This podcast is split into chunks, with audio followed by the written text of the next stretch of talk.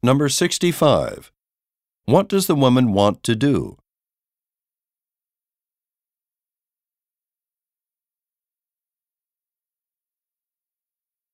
Number 66.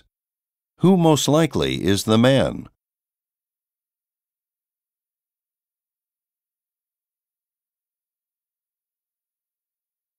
Number 67. Look at the graphic. Where is the house located?